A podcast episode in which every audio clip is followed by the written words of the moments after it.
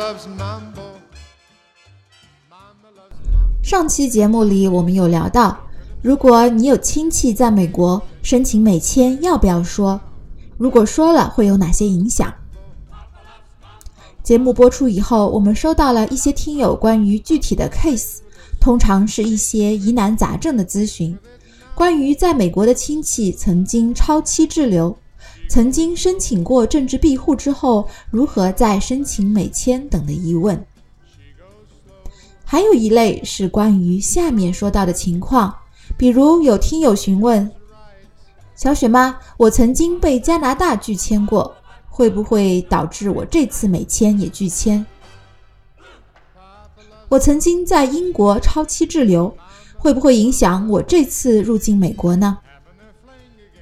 我曾经在新西兰留学，但没有毕业我就回国了，美国人怎么看待我没有毕业这件事情？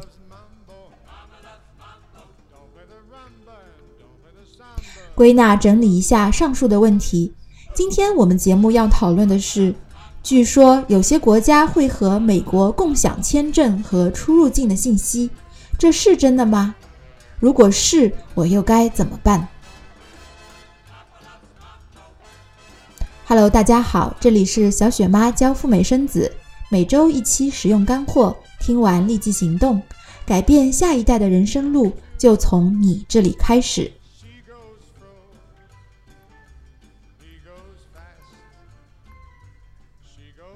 美国确实有跟其他国家互相分享外国人的签证、出入境以及居留的信息。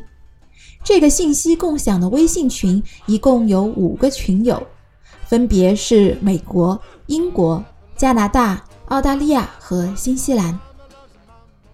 五个国家之间共享签证申请人的一生物特征信息，比如指纹、照片、DNA 信息等等。二、个人基础信息，比如姓名、生日、出生国、国籍。第三，签证以及出入境的信息，比如签证申请的历史、出入境的时间和停留时间。第四，安全和背景调查，比如身份是否合法、是否曾经申请庇护、是否曾有犯罪记录等等。不过，信息共享并不适用于本国公民或绿卡持有者。换句话说，上述的信息共享只针对于外国人。这也就意味着，你如果曾经申请过英国、加拿大、澳大利亚和新西兰的签证，或者曾经到这四个国家去访问过、观光、留学、商务、探亲、工作等等。又或者曾经申请过这四个国家的移民，甚至在这四个国家曾有过不良的记录，比如闯红灯、酒驾、超速、逾期滞留、被遣返出境等等，这些信息都有可能会分享给美国使馆签证处以及美国移民局。当你在提交美国签证申请时，或你在美国入境申请时，上述的信息都有可能被系统关联和匹配。说理论有一些太复杂和无聊，我们来举几个小雪妈了解的案例吧。第一个案例：A 先生一家曾经申请美国签证，准备去美国逛逛国家公园，连续申请三次都在面签的时候遭遇了滑铁卢。第一次签证官很和蔼，问了很多问题。但最后还是表示抱歉，无法通过。第二次，签证官很严肃，但是没有问太多问题。第三，签证官什么都没有问，直接就说：“对不起，根据美国的法律，我无法给你签证，而且我建议你近期内还是不要再申请了。”他百思不得其解，为什么自己条件不错，却没有办法拿到美签？经过仔细的询问，我们终于了解到这么一个事实：在两年多以前，他们一家曾经去新西兰旅游。旅游期间，由于没有遵守当地的限速规定，被路人看到并举报，并且被新西兰警方截停，最终做出了扣车的处理。这件事情在当时妥善解决了，而且已经过去了两年多，他们早已经把这件事忘到了脑后。直到连续三次美签被拒，他们才回忆起问题可能就出在这次超速事件上。因为曾经在新西兰被截停并扣车，在当地留有了不良的记录。根据新西兰和美国之间的信息共享机制。这次事情可能被分享给了美签系统。在美国签证官看来，申请人在新西兰有超速的记录，说明他的自控能力有一定的问题。而他这次呢，又是准备在美国申请自驾游，签证官可能觉得有风险，并且据此做出了拒签的决定。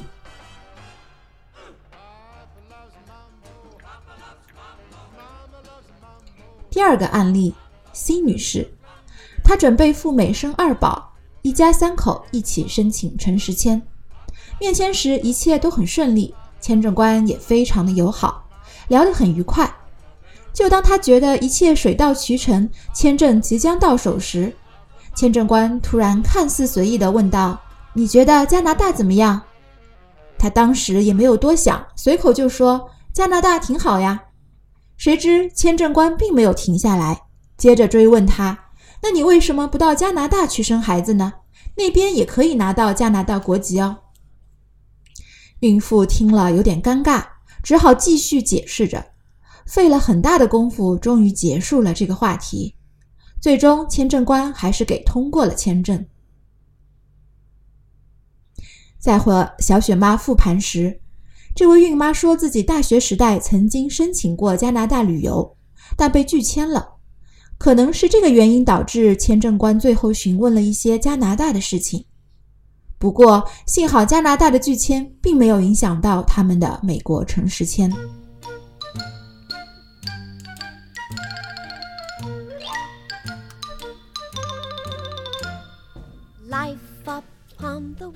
第三个案例，狄先生就职于某外资银行，公司位于上海浦东陆家嘴。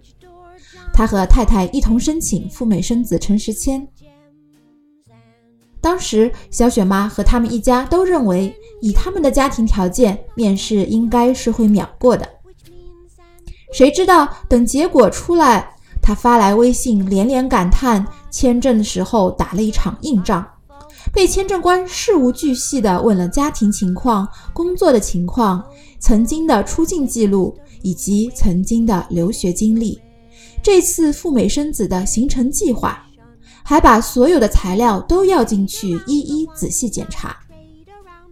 最后，签证官还不满足，又叫来了一个比较年长的签证官，两个人嘀嘀咕咕了很久，最终才给通过了。签证官在最后还向他强调：“你一定要遵守美国当地的法律。”申请人说：“本来他以为很简单的一件事情啊，结果搞了这么久。美国人真是较真。”通过复盘，我们了解到，在面签过程中，签证官对于他英国留学的经历特别的关注，分析出可能是在这里有问题。原来他在英国留学期间和房东闹了一些不愉快，曾经闹到了警察局，后来还是搬家才解决了问题。很可能是这个原因导致了签证官对他特别关注，进行了仔细的盘问。不过好在结果还是很 OK 的。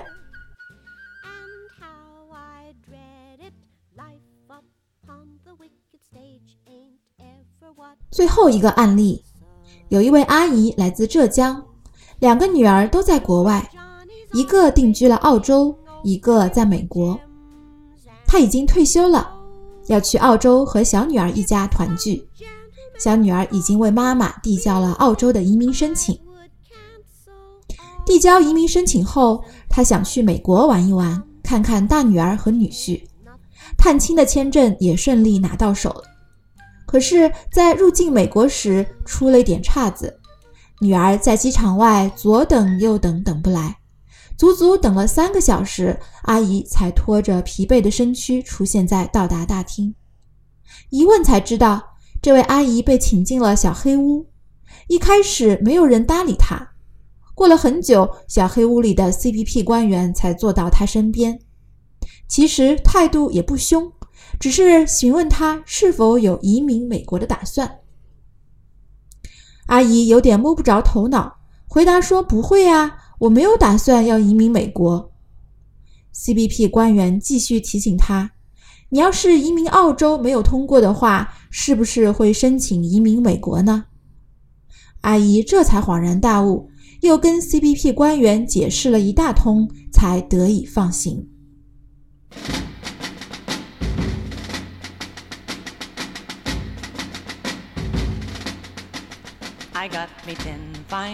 虽然这五个国家间的信息共享不一定会给每个申请人带来负面的后果，但是很显然，信息共享对于签证欺诈、身份造假。违法犯罪等等的行为有比较大的震慑作用。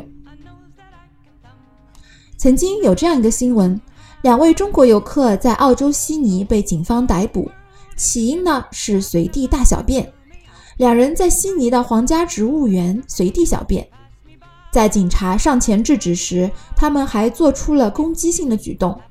后来，这两人因为涉嫌袭警。拒捕已经被当地警方逮捕，并且起诉。相信这两个人将来想要再申请美国、英国和加拿大以及新西兰签证的时候，机会可能会小了很多。在申请之前呢，恐怕他们也会惴惴不安。即使侥幸拿到了签证，将来入境可能也会是一个问题。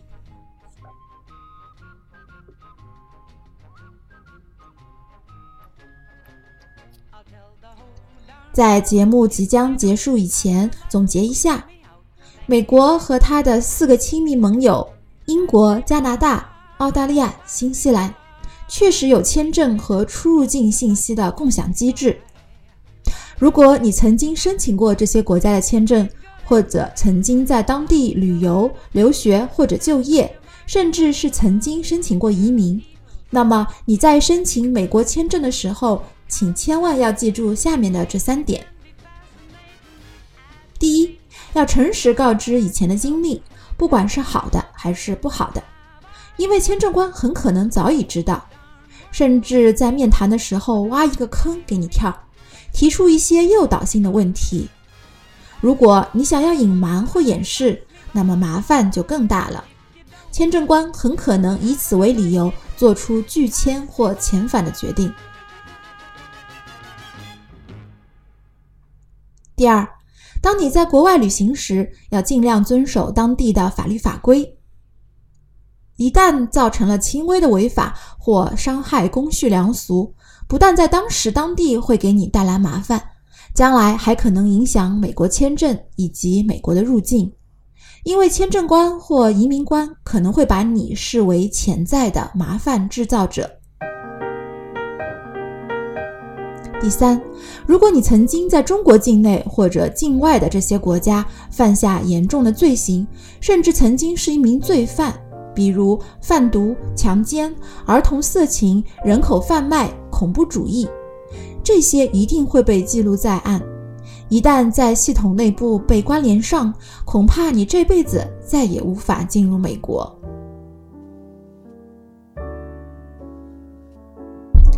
听友们，如果有相关的问题或潜在的担忧，欢迎来联系小雪妈确认。我的微信是 Debra 四五六六幺六 D E B O R A H。小雪妈提供代办赴美生子诚实签以及美国入境培训和辅导。二零一八年，我们的节目将继续服务于海外产子和对移民话题感兴趣的家庭。欢迎订阅我们的播客节目。阅读本节目的文字稿，请添加微信公众号“小雪妈教你生美宝”。更多陈时谦和诚实入境的真人实例，欢迎搜索我们的微博“赴美生子陈时谦小雪妈”。好了，我们下周再见了，拜拜。